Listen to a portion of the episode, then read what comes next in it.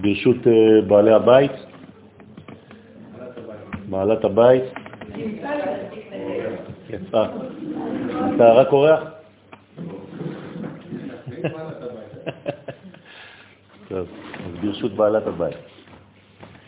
ברשותכם, אה, תודה קודם כל על אה, האירוח.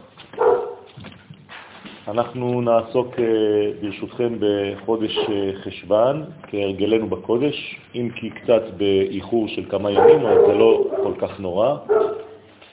לפני שנתחיל את השיעור, רק להזכירכם שביום שני בלילה הספרדים מתחילים לומר ברך עלינו.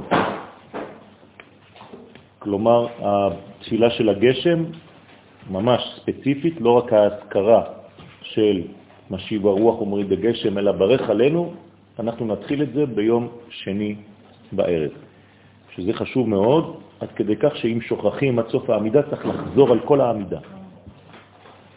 כי זה ממש עניין קריטי של הורדת הגשם, כפי שכבר בעזרת השם קצת הבנו את חשיבותו של הגשם, לא רק מבחינה אה, גשמית, אלא גם על כל הנושאים הנלווים לגשם הזה. אנחנו נעסוק, אם כן, בראש חודש חשבן, בחודש כולו, ונתחיל. ספר יצירה עוסק בתכונות האופייניות של חודשי השנה, ועל חודש חשבן הוא אומר, המליך אות נון בריח, וחשבן בשנה. שתי אינפורמציות חשובות, האות נון שייכת לריח, ולחודש הזה של חודש חשבן, שהוא בעצם ביחס לתשרה החודש השני, החודש שבו התחיל המבול לרדת, שהיה אמור לרדת בעשירי לחודש ונדחה לשבעה עשר לחודש, בגלל, בגלל שבעת הימים שישבו שבעה על מתושלח. זה אומר שיש מדרגה מאוד חשובה בחודש הזה, בין העשירי לשבעה עשר, ותכף ננסה להבין למה. יש להבין כי י"ב צירופי שם י' כו' כשם הוויה, המופיעים בשנה, לפי החודשים, מכונים גם בשם י"ב גבולי אלכסון.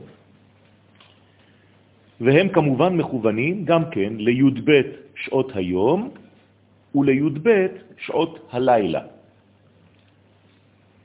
כלומר, המספר הזה הוא מספר מיוחד, מספר סודי, שמארגן את מימד הזמן, גם בחודשים, גם בימים, גם בשעות. י"ב החודשים מחולקים לארבע אותיות. כלומר, אני לוקח עכשיו את 12 החודשים, ובעצם אני מתרגם את אותם חודשים לשם הוויה. כלומר, שם הוויה, י' כ' ו' כ', מתאים ל-12 חודשים. אם אני מחלק 12, מחלק ל-4, זה אומר שיש לי בעצם שלושה חודשים ששייכים לכל אות. שלושה חודשים ששייכים לאות י', שלושה חודשים ששייכים לאות ה', שלושה חודשים ששייכים לאות ו', ושלושה חודשים אחרונים ששייכים לאות ה' האחרונה של י' כ' ו' כ'. זה מובן, נכון? לכל אחת מהן מצורפים שלושה חודשים. אז ככה זה עובד. י' הראשונה של י' כ' ו' כ', תקופת ניסן. כלומר שלושה חודשים, ניסן, אייר וסיוון. כלומר בצירופים חייבים החודשים האלה להתחיל באות י'. ה', תקופת תמוז, תמוז, אב, אלול. ו', תקופת תשרה, תשרה חשבן, כסלב. כלומר, אנחנו בחשבן, חייב שהצירוף של שם הוויה יתחיל באות ו'. והתקופה האחרונה, ה', תקופת טבת. אתם שמים לב שזה גם מקביל לסדר השבטים במדבר, שזה גם כן אותו דבר, ארבעה כיוונים עם שלושה שבטים לכל צד. האותיות הפותחות את ארבע התקופות הן כאמור ארבע אותיות שם י' כ' ו' כ'. כלומר, שם הוויה מתלבש במימד הזמן בצורה כזאת. ג' הצירופים הראשונים של שם י' כ' ו' כ' יתחילו באות י', והם שייכים לתקופת ניסן. זה אומר שהאות י', כיוון שהיא מחוברת לחוכמה, אז ניסן, אייר וסיוון, יש גילוי חוכמת השם בעולם. בסדר? כיוון שאבא, שזה המדרגה של החוכמה, יסד ברטה, אין פלא שיום העצמאות, למשל, יחול בחודשים האלה. לא רק העצמאות ממצרים, אלא גם יום העצמאות של העתיד לבוא. למה? כי מה זה עצמאות? זה בא מעולם האצילות, הרי אין גאולה אלא מעולם האצילות, לכן זה שייך לאות י'. כלומר, בהיסטוריה תצפו שבחודשים האלה תהיה גאולה. אחרי זה ג' הצירופים השניים יתחילו באות ה', שזה כבר עניין של נקבה, כלומר של כלי קיבול, של גילוי והמחשה של דברים. זה תמוז, תמוז אב ואלול, לכן זה שייך לאישה. לא בכדי גם ניתנה תורה בתמוז, גם אם זה נכשל, אבל זה מה שהקדוש ברוך הוא רצה, כי זה הגילוי, וג' צירופים שלישיים יתחילו באות ו', שזה בעצם החיבורים, וזה תשרה, תשרה חשבן וכסלב, זה חיבורים. אנחנו עכשיו באחד מהם, כלומר, אנחנו עכשיו בחיבורים. ושלושת הצירופים הרביעיים יתחילו באות ה' החל מתקובת טבת. הדיבור האלוהי ברא את הזמן, כמו שהוא ברא כל דבר. הסברנו שיש שלושה שלבים, מחשבה, גילוי ומעשה. קוראים לזה בתורת הסוד אמר, אור, מים ורקיע. לפעמים יש יסודות שנתקעים באמצע, כמו יוס, משה רבנו. משה רבנו, בתקופת המבול, נשאר ביסוד המים. אז היה אור מים, אבל חסר רקיע. אם היה רקיע, משה היה מתגלה ונותן תורה לדור המבול. כיוון שמשה לא יצא עדיין מהמים, כי הדור לא זכה, אז משה נשאר במים עד דור אחר, שבת פרו תוציא אותו, תמשה אותו מן המים, כי מן המים משיתיו. זאת אומרת שגם אצלנו בחיים כל דבר עובר בשלושה שלבים. הוא אמר ויהי, אור, מים ורקיע. אנחנו חושבים, אנחנו מתרגמים את זה לטיפת זרע, ואחרי זה זה רוקע הארץ על המים. לכן הדיבור האלוהי ברא גם כן את הזמן, כלומר שבאמצעות י' ב' אותיות בלבד, מכל האותיות, נבראו י' ב' חודשי השנה. וי"ב המזלות המקבילים להם. כשנאמר בספר יצירה שהבורא המליך אות נון, כלומר, מה זה המליך? המלך בחודש הזה זו האות נון. היא המלכה. בחודש חשבן, וקשר בו קטר וצר בו עקרב בעולם. כלומר, המזל הוא מזל עקרב. וצריך להבין מה זה מזל אקרב. ומר חשבן בשנה וקיבה בנפש. כלומר, זה מקביל בנפש האדם לקיבה. מה הפונקציה של הקיבה? עיכול. זאת אומרת שאנחנו צריכים לעכל דברים בחודש הזה. תכף נבין. פירושו של דבר שהוא השתמש באות נון כדי לברוא את חודש חשבן. מה אמר הקדוש ברוך הוא כדי שהחודש הזה יהיה? נון. לאט לאט. לאט לאט. קודם כל הוא אמר נון. החודש הזה נברא באות אחת. היא השייכת לכל החודש. כלומר, אם אתם צריכים להסתכל ולראות בוויזואליזציה של החודש הזה, כל החודש הזה הוא אות נון כפופה. תעצמו את העיניים ותראו את האות הזאת בולטת. זה האות של החודש, היא המלכה. הוא המליך אותה על החודש כי היא בראה את החודש. דרכה החודש נברא. כן. אז זה בדיוק העניין. עכשיו אני משתמש באותיות האחרות שבראו ממש ספציפית את החודשים.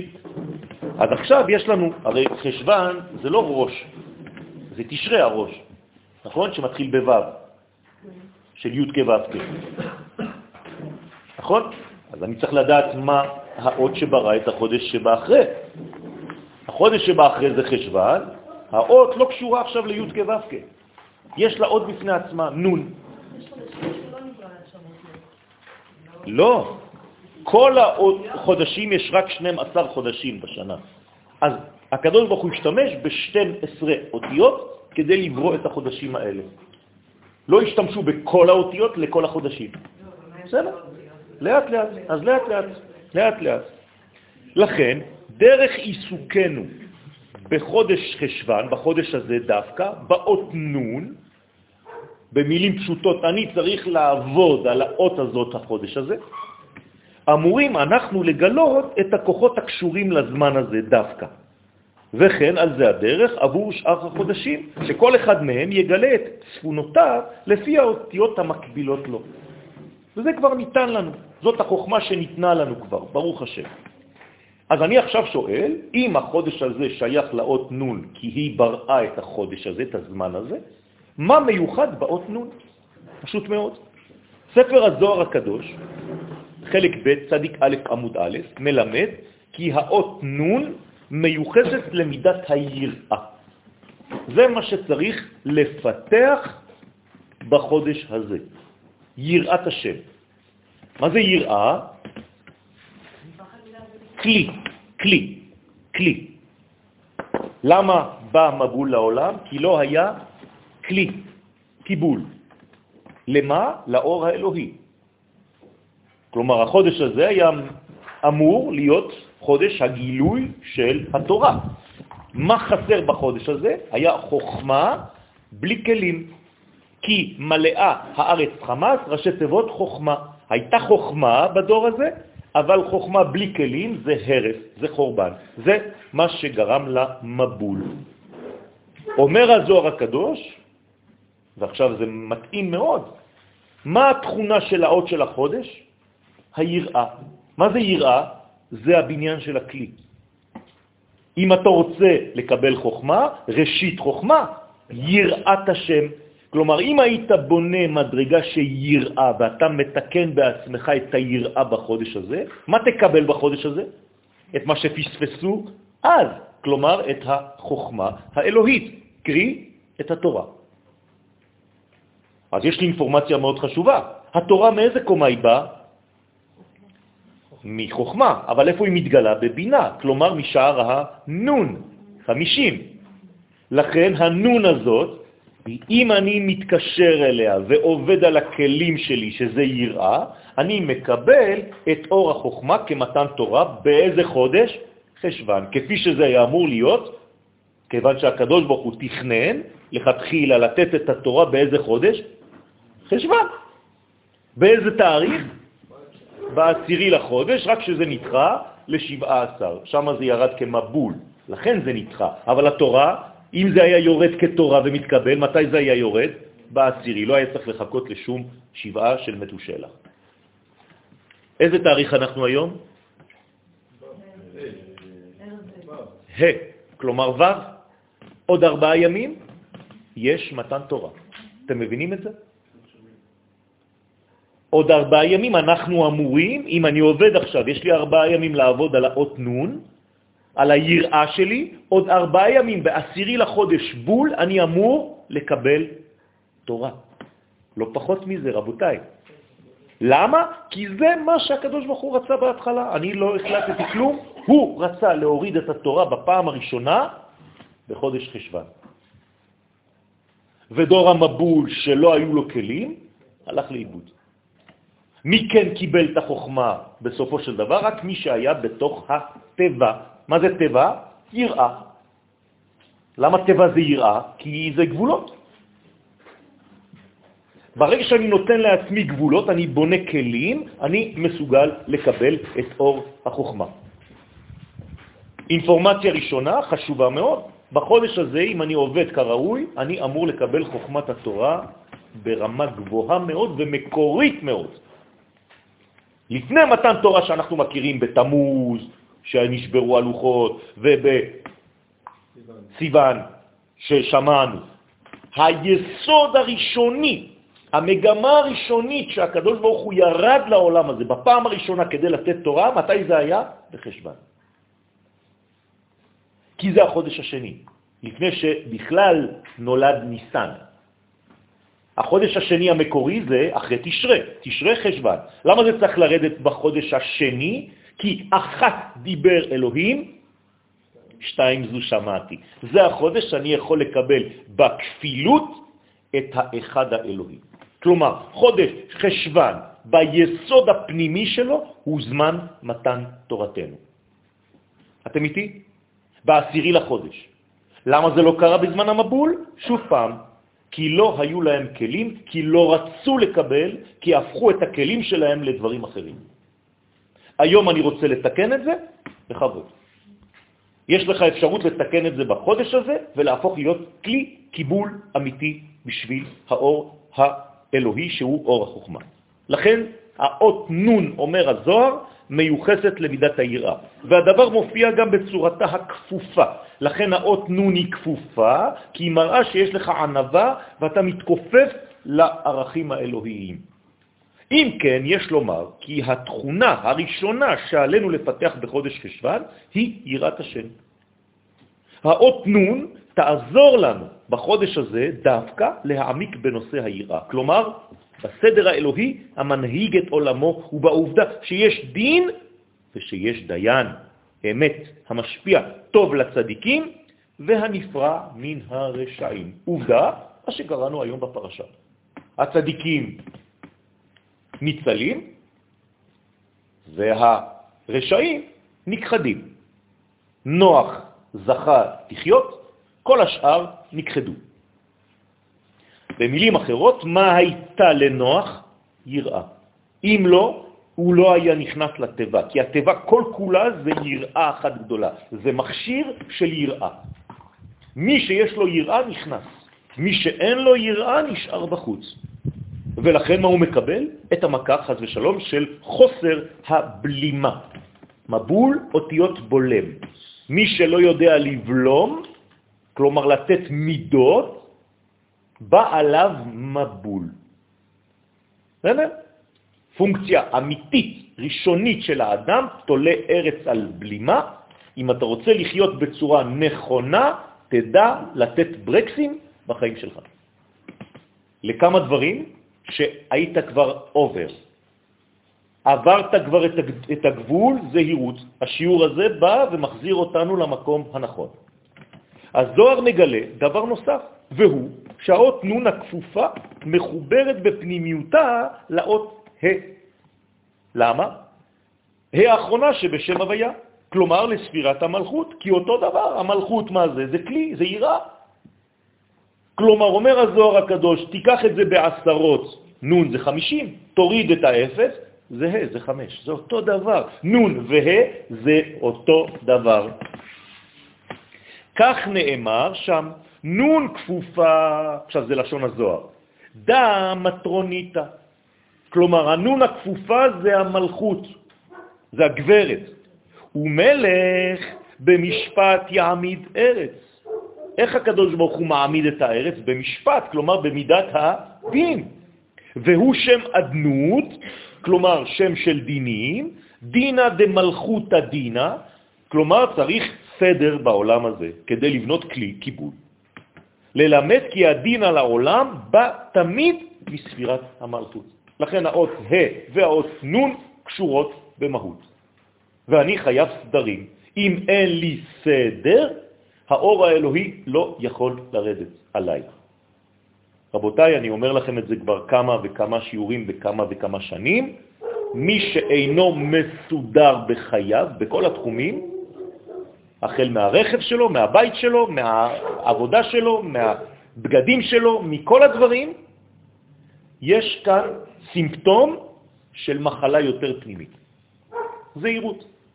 אתה לא יכול לקבל באופן אמיתי את האור האלוהי אם כל הבית שלך בלגן, ואתה רואה את זה מיד אצל האנשים, כשאתה נכנס לבית, או כשאתה נכנס לרכב, או כשאתה נכנס לחיים שלו קצת. הסדר זה מה שמביא את האור האלוהי. כשאין סדר, אין אור אלוהי. לא בגלל שזה עונש שומר עליך, כדי שלא תמות.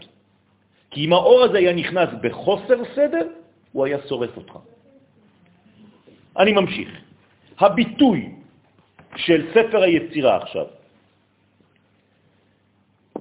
אתם יודעים שאנחנו צריכים ללמוד מאומות העולם הרבה דברים. היפנים לימדו אותי דבר מאוד יפה.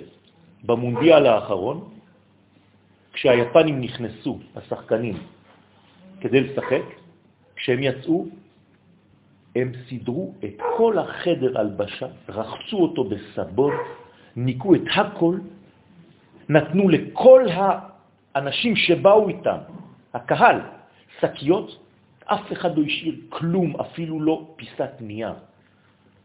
הלוואי עלינו. כן, לא חשוב, אבל זה מנטליות, זה חינוך. הביטוי של ספר היצירה, המליך אות נון בריח, אינפורמציה חדשה, הנון שייכת לריח, וקשר לו קטר, וצרפן זה בזה, וצר בהם עקרב בעולם וחשבן בשנה, ודקין בנפש זכר ונקבה. מה זה דקין? כל הצינורות של מערכת העיכול. זאת אומרת שאנחנו בעצם בקיבה ובכל מה שיוצא מהקיבה. זהירות בחודש הזה באופן ספציפי על החלקים האלה בגוף. כלומר, להיזהר שתהיה בעצם יציאה טובה, אוכל בריא, כדי שהדקים לא יהיו במחלה, חז ושלום. עוסק בעיקרו במידות. כל זה, כל מה שעכשיו ספר היצירה אומר לי, זה רק עניין של מידות, של ענבה ושל צניעות, שיש לחזק בקרבנו בחודש חשבן. במילים אחרות, אתה רוצה לבנות את הכלי הזה שאמרנו קודם, זה מתחיל מעצם העובדה שאתה בענבה. אם אתה בענבה, אתה מקבל הכל. אתה לא בענבה, אתה לא מקבל. משה רבנו הענב מכל האדם, דרכו עובדת, עוברת התורה. בסדר? בשורות טובות, בעזרת השם.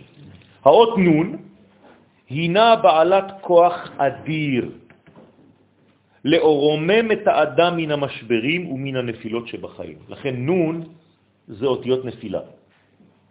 ולכן צריך להיזהר גם כן מנפילות.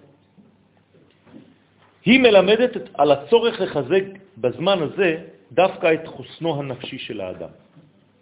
אנחנו צריכים חסינות. היום כבר מחסנים, נכון, נגד שפעת, אותו דבר מבחינה פנימית. מה שקורה בחוץ קורה בפנים. צריך חיסון, אותו דבר. אתה הולך לקופה כדי להתחסן, אתה צריך עכשיו לבוא לשיעור כדי להתחסן באופן פנימי, נפשי, אצל האדם, וזה ייתן לך כוח הישרדות דרך האיפוק שלו. הנה התכונה של החודש, להתאפק, ודרך השליטה העצמית בכל מצב ומצב. לא ללכת לאיבוד, לא להשתולל ולא לאבד פרופורציות בשום דבר בחודש הזה. לשמור על איפוק. האיפוק הזה הוא בלם, שאותו בלם בונה את הכלים שלנו. האות נון שייכת לחודש הזה, אמורה לעזור לאדם נגד הכעסים והתסכולים, כדי שלא יגיע להתפרצויות ולפגיעות מילוליות בזולת. שוב פעם, כל מה שקשור לעניין של איפוק, רסן עצמי ושמירה על הגבולות של עצמי. לא לצאת. הכעס, הגאווה והכבוד מוציאים את האדם מן העולם. מה זה? התא שלו כבר לא תא, חז ושלום, הוא הופך להיות סרטני. הוא נכנס לתא אחר. צריך מאוד מאוד מאוד להיזהר בחודש הזה, לשמור על הגבולות שלי, כמו התאים שדיברנו עליהם בתיבת נוח. הכל בסדר. האות נון מבטאה נצח, והיא מיוחסת לנשמה. כל זה אינפורמציה שהזוהר נותן לנו. כלומר, חוץ מזה שזה ענבה, בגלל שזה ענבה זה נצחי. כלומר, רק דברים שהם בענבה ממשיכים. לכן האות נון מתחילה את המילה נצח. לא רק נצח מלשון ניצחון, אלא לנצח, לא, כמו בתזמורת. זאת אומרת שהמנצח בתזמורת, מה הפונקציה שלו? לשמור על זה ששום נגן לא ייכנס בזמן שהשני מנגן, אם זה לא הזמן. אז המנצח אומר לו, עכשיו אתה, עכשיו אתה תשתוק, עכשיו זה אתה, ואם אתה לא יודע לעשות את זה, זה מה שצריך לעשות בחודש הזה. בוודאי. היראה זה גבורה, זה דין. האות נון היא סוד הענבה. כלומר, יסוד הנאמנות של האדם. דרך הענבה ניתן להיכנס לחיי נצח, לחוויה שיש בגן עדן. כלומר, מי נכנס לגן עדן? רק ענבים. רק ענבים נכנסים לגן עדן. מי שיש לו גאווה, וזה אי אפשר לבדוק בחוץ. כי זה רק הקדוש ברוך הוא יודע באמת. אנחנו יכולים להתבלבל כי יכולים לשחק, להטעות אותנו. אנשים לפעמים נראים לך כענבים מאוד, אבל בפנים הם מלאים בגאווה, מתפוצצים מגאווה. זה רק הקדוש ברוך הוא יודע.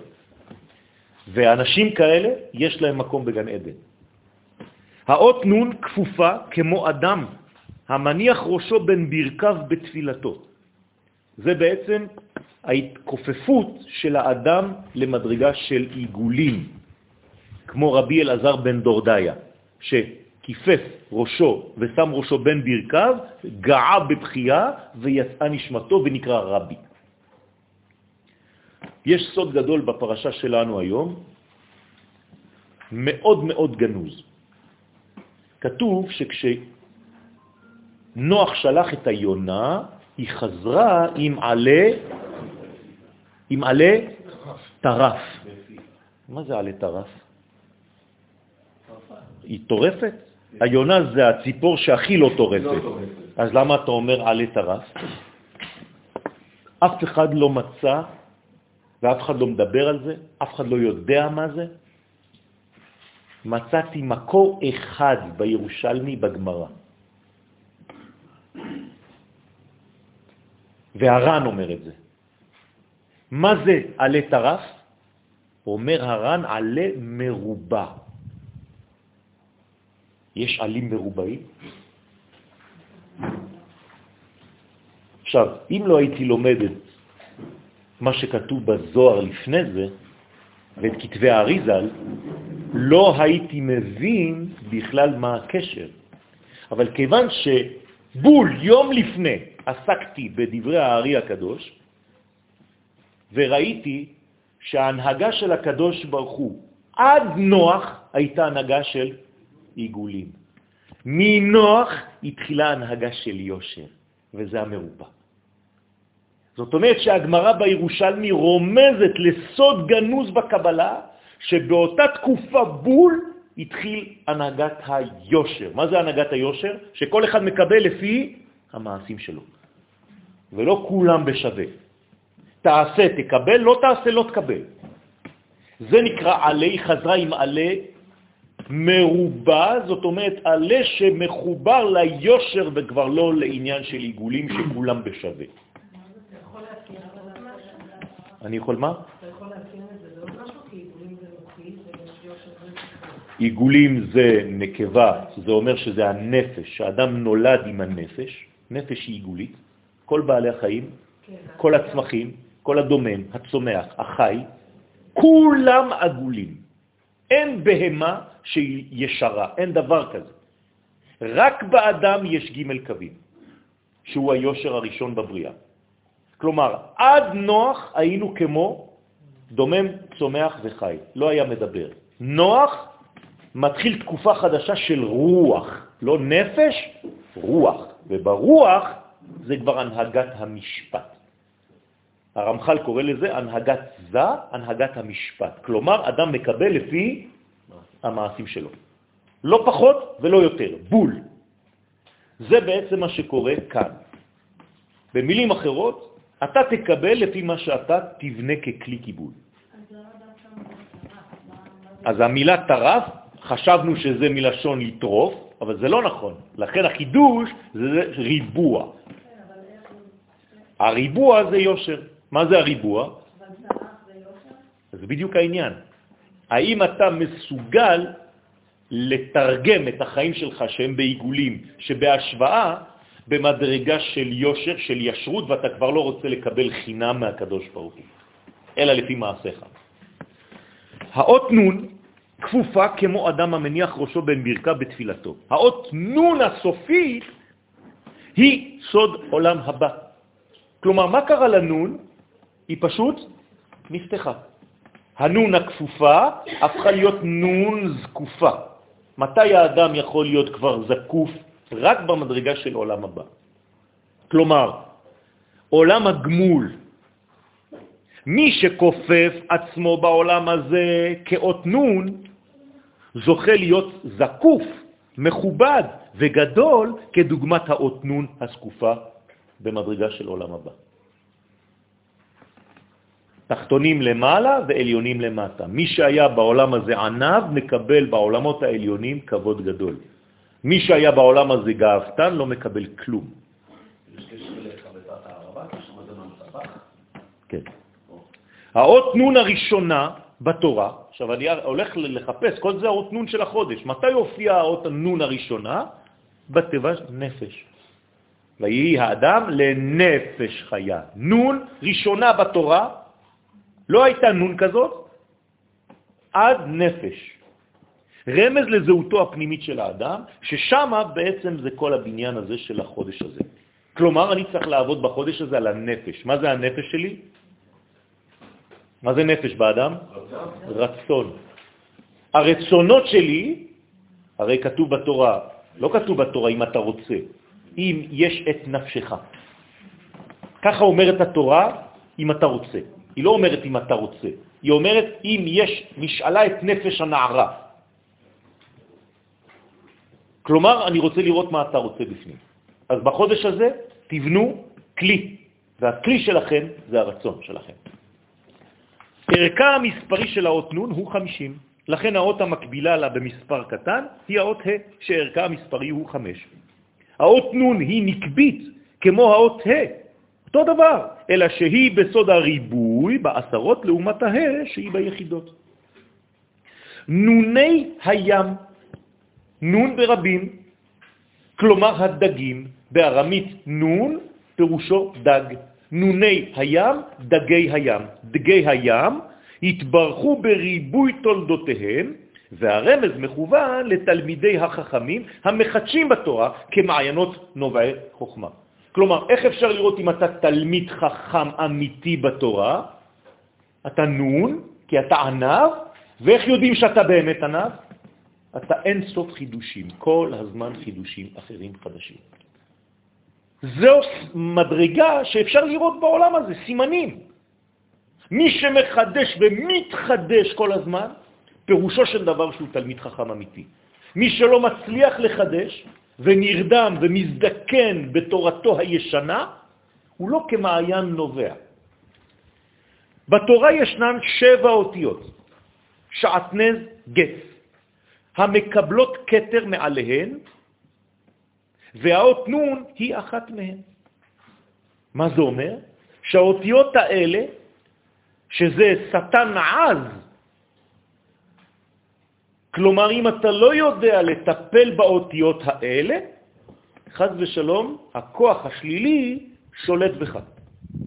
ואם אתה יודע לטפל בהם, אתה מקבל קטר על הראש. זה בעצם התגים שאנחנו שמים עליהם על הראש. הענבה המיוחסת לאות נון יכולה לרומם אותה למדרגה של מלכה. משה רבנו זכה להתאמן בהר נון בו, כי הוא היה כזה. היה בו נבו, היה בו נון. רמז להיותו האדם הענב ביותר מכולם, והאיש משה ענב מאוד, לא סתם ענב, ענב מאוד מכל האדם אשר על פני האדמה. אם התורה מבזבזת מילים כדי להדגיש את ענוונתנותו של משה, זה לא סתם. לכן זכה להוליד, להוליך את תורת השם בעולם הזה. הוא היה החדשן הכי גדול. כלומר, למה התורה עברה דרכו? כי הוא היה באמת ענב מבפנים. אז זה אי אפשר לרמות ולשקר. לכן הוא הוליך את כל התורה. אין לך דבר שאני יכול לחדש היום שמשה לא קיבל. הקלקול האפשרי באות נון הוא הנחש. או הנחש. זה אותו דבר.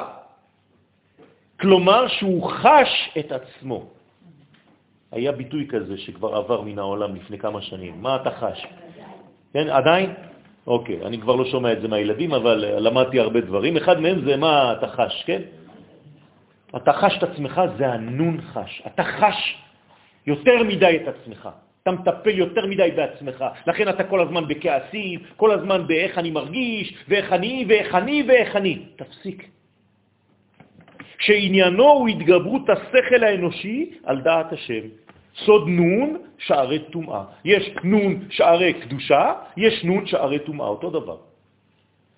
בחודש חשבן החל משפטם של בני דור המבול, אשר הרבו לחטוא. מידת הדין, רפאל, שהתעוררה עליהם, למה דווקא מידת הדין התעוררה? היא לא התעוררה, היא הייתה פה, זה החודש. פעלה מידה כנגד מידה עקב העובדה שלא הייתה בהם יראת השם. לא בנו כלי. מה הכלי שראינו היום? הטבע. הטבע זה סימבול של הכלי הזה. הם לא בנו את הכלי הזה. עד כדי כך שהגיעו למסקנה דלת דין ולת דיין. הם לא האמינו בכלל שהקדוש ברוך הוא עושה דין בעולם הזה, שהכל מקרי. הקדוש ברוך הוא בכלל לא, לא מטפל בעולם הזה. אחרי זה, כשנוח נכנס לטבע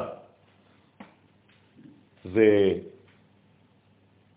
נשארו בחוץ והמבול התחיל, כתוב שהקדוש ברוך הוא סגר, הוא סגר. את הטבע. למה? מה זה סגר את הטבע? תסתכלו ברש"י שם, הוא שם אריות ונמרים מסביב, כי כולם רצו עכשיו להיכנס לטבע, התחילו לשבור הכל. זרקו אבנים, זרקו מקלות כדי לשבור את הטבע, כדי להיכנס. והאריות שמרו, וזה נקרא שהקדוש ברוך הוא סגר בפניהם, וכולם מתו. מתו בחנק, כן? בטביעה, חס ושלום. זה מוות אכזרי מאוד, מוות קשה מאוד. זה המים, אבל זה מים, זה מים חמים. זה, זה הכל אותו דבר באותו, כלומר, הם נמס, נמסו. ספר איוב מתאר את מצב האנושות בדור המבול. תראו מה אומר ספר איוב. יבלו בטוב ימיהם, כלומר, כל מה שהיה להם בראש זה רק דיסקוטקים ופאבים, ומסעדות, וברגע שאול יחתו, כשמתחילים להגיע לשאול ורואים שאין כבר מנוס, מתחילים לפחד. כלומר שחיו ובילו ללא שום יחס לערכי המוסר, ורק שהבינו שדרכם לשאול, היו פוחדים. ויאמרו לאל, סור ממנו, שחרר אותי. אומרים לקדוש ברוך הוא, מה אתה יושב לי על הווריד? ודעת דרכיך לא חפץ, אני רוצה לחיות כמו שהחיים שלי, אני מחליט, אתה לא תחליט עליי מה אני עושה. מה שדי כי נעבדנו? תראו מה הם אומרים לקדוש ברוך הוא. מי אתה בכלל כדי שנעבוד אותך? ומה נועיל כי נפגע בו? וגם אם הייתי עושה משהו רע, אתה חושב שזה משנה משהו בסדר הקוסמי הגדול? מי אני בכלל? אני משנה משהו? תראו מה זה, זה אנשי המבול. רבותיי, דור רשע. המצב המתואר כאן הוא תנועה אנושית, מכוונת, לניתוקו של הבורא מעולמנו. כלומר, רצון לביטול הידיעה של דרכי השם, והמסקנה שנבעה כנראה מייאוש מוחלט מכל אותם ערכים עליונים, כיוון שראו עצמם קטנים ביחס לאלוהות. וחשבו שמעשיהם אינם מעלים ואינם מורידים כהוא זה את מצבו של העולם. אוי ואבוי. זה כבר ענבה פסולה, זאת לא ענבה, זו סכנה גדולה. רושם משפט המבול נותר בעולם עד סיום בניינו של בית המקדש הראשון. ידעתם את זה? כלומר, עד ש... שלמה המלך בנה את בית המקדש, 480 שנה אחרי כניסתנו לארץ ישראל, ברגע ששלמה בנה, הפסיק המבול. אתם מבינים? לא. אני אסביר לכם. כל חודש חשבן, מאז שירד המבול, כל חודש חשבן היה יורד בו 40 יום גשם. עד ששלמה המלך בנה את בית המקדש. אז הפסיק המנגנון הזה. לאט לאט. רגע, אבל הגשם 40 יום זה לא משהו רע. לא, אבל זה היה גשם מסוכן, שהיה אמור להיות כמו מבול. כלומר, הרושם, הרשימו של המבול נשאר. סליחה, כן. זה הקשת בענן, זה בא להגיד שהקדוש ברוך הוא בעצם מרפא. לא, לא, רק בזמנו של רבי שמעון בר יוחאי. שזה גם אחרי שלמה המלך. אבל שלמה המלך כבר היה המנגנון שהפסיק את הרושם הנגטיבי הזה מן העולם.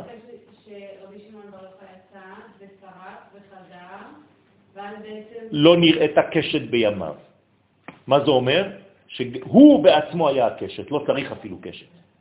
כלומר, צריך שבן אדם כזה יבוא ויהיה שומר על כל המציאות שלא יהיה מבול. במילים אחרות, בית המקדש, למה הוא הפסיק את רושם המבול? כי זה כלי. זה כלי קיבול של הקדוש ברוך הוא. עד שלא היה כלי כזה, הקדוש ברוך הוא עדיין, במרכאות, כועס. מתי תבנו את הכלי הזה? בימי שלמה המלך עליו השלום, המדרש בתנחום הנ"ח, תשימו לב נוח, מגלה דבר פלא, שבכל שנה ושנה, בחודש חשבן, מאז תקופת המבול, היו גשמים יורדים על העולם במשך 40 יום. תופעה זו נמשכה עד שבית המקדש נבנה.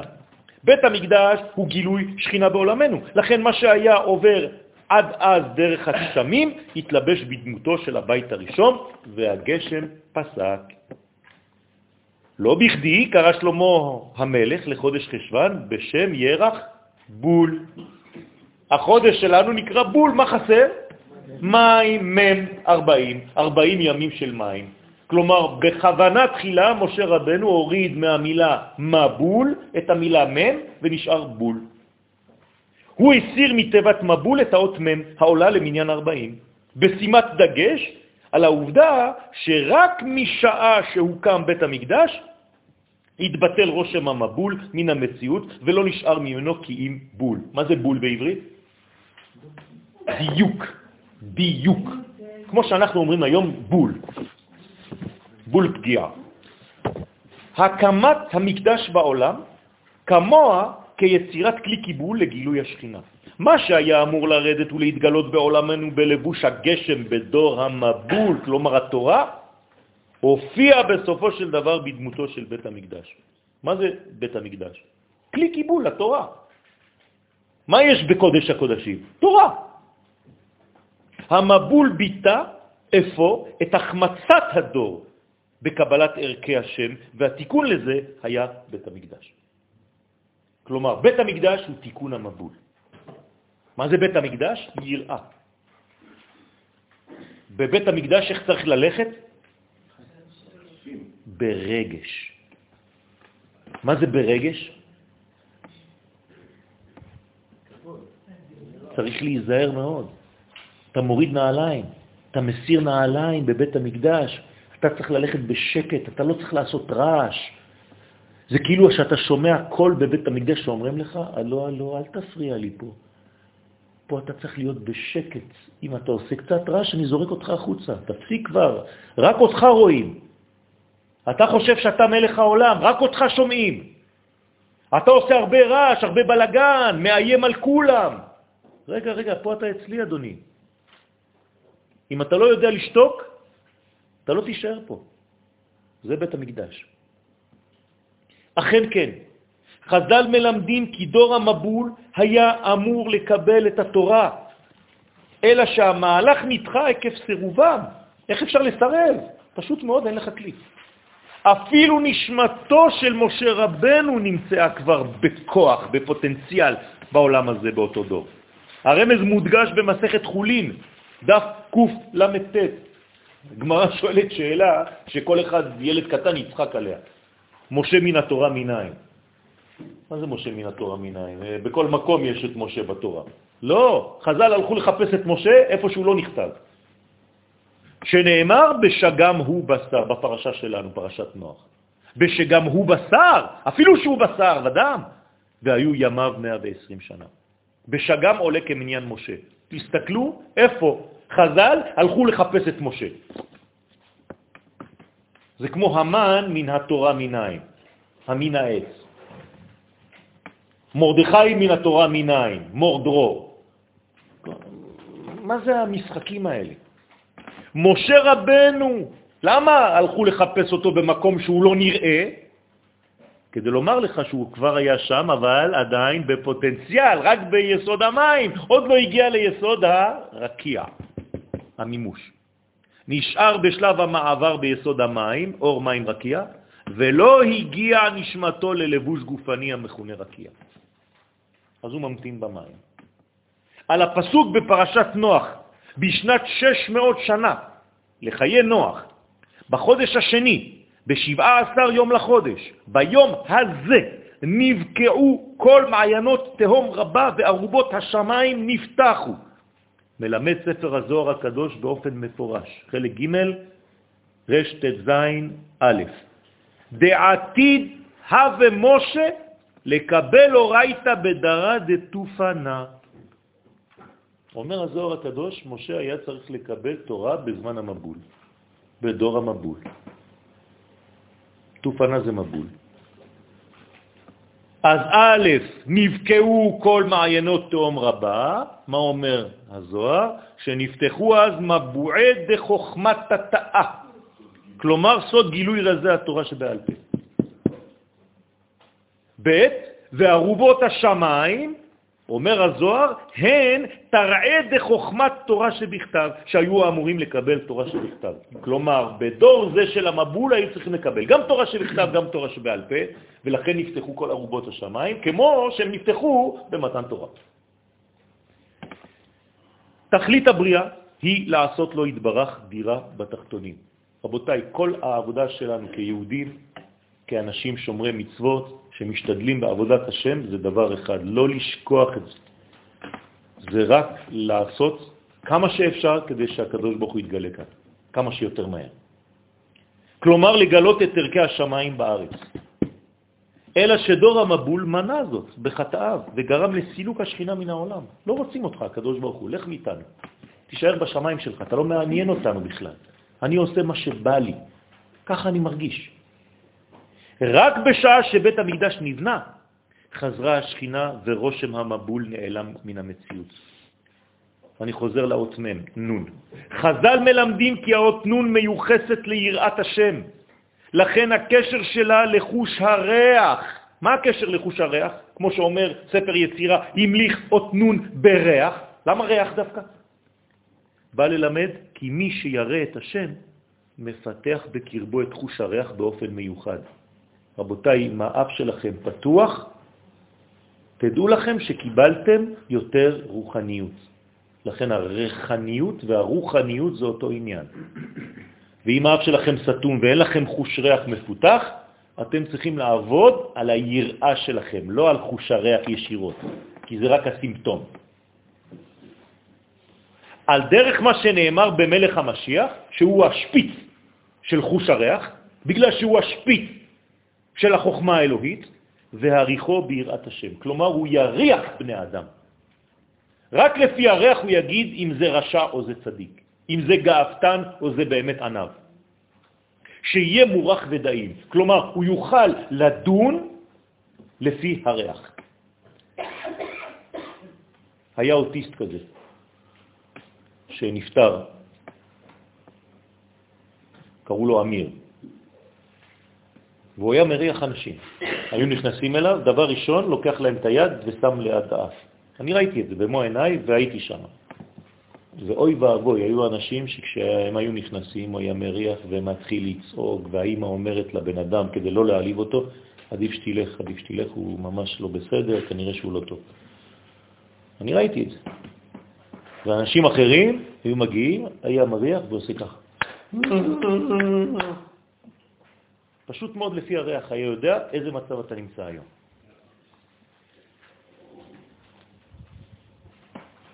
לכל חודש בשנה ישנה תכונה מיוחדת המתאימה לזהותו, ולפי אותה תכונה נעשית עבודת השם באופן שונה.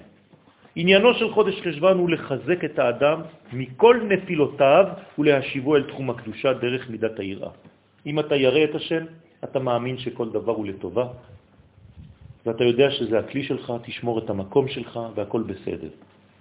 כשהמגמה המרכזית היא לגלות מחדש את השכינה בתחתונים, כפי שעלה ברצונו המקורי של הקדוש ברוך הוא, שביקש לתת את התורה לדור המבול. אני אגיד לכם גם מה קורה. כשאדם לא ענף, למי הוא דואג? לעצמו.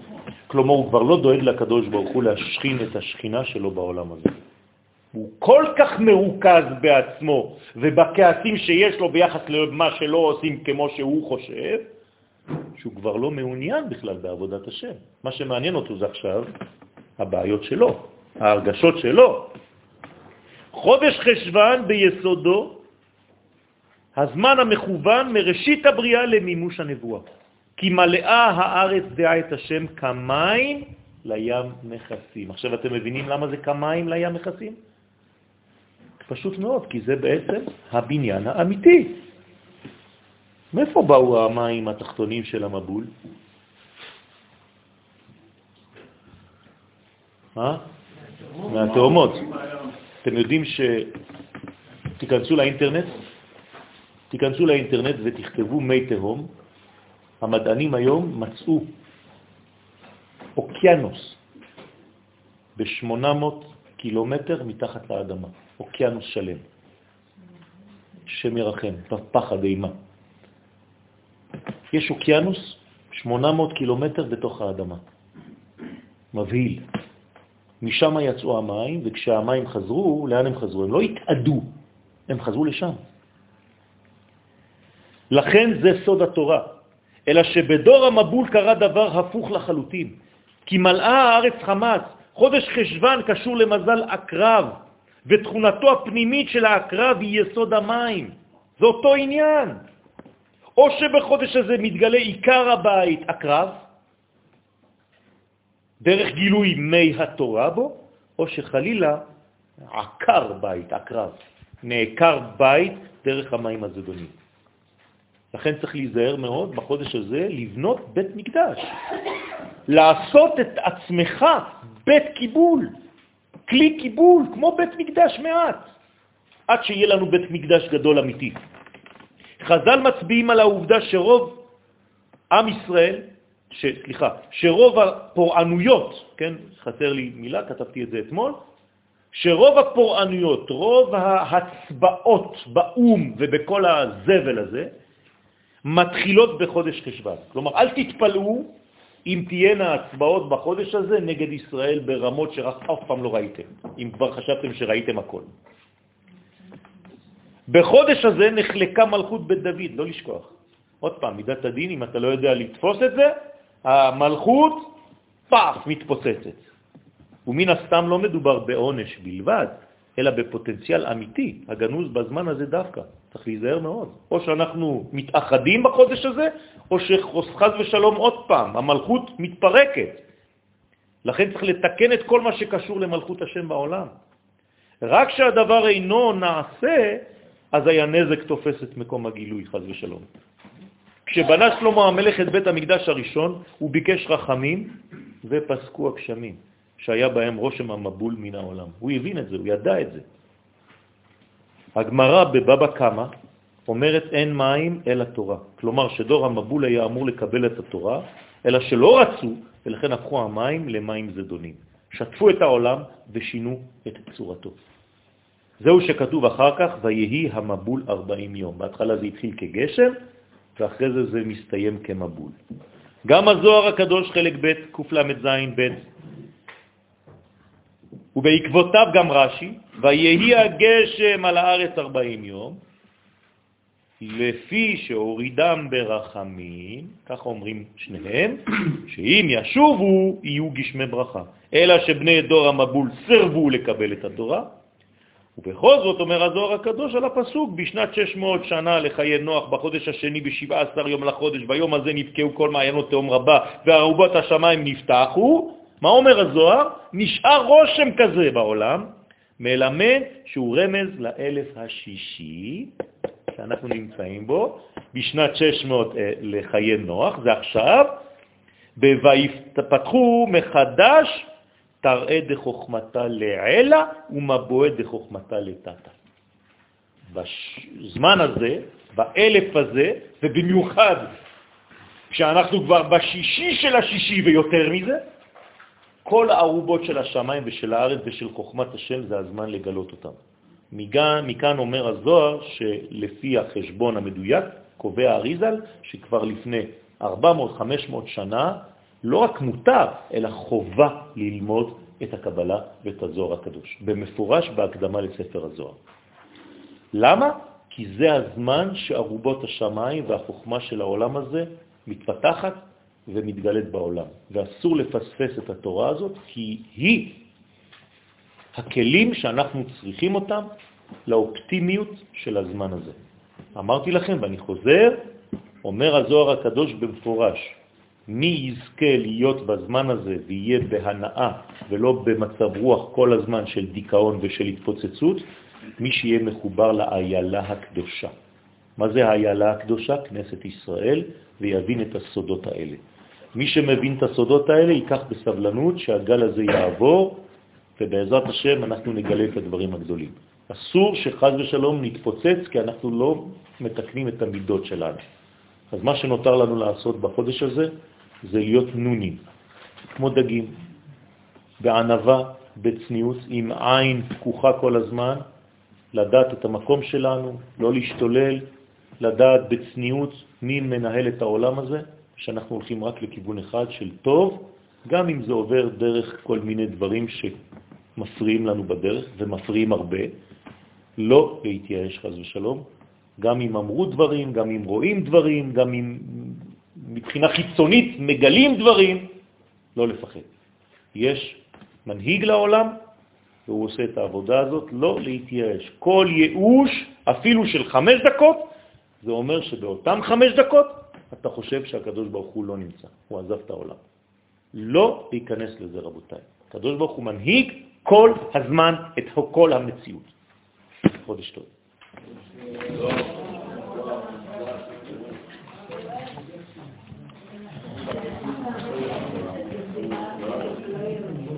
כן.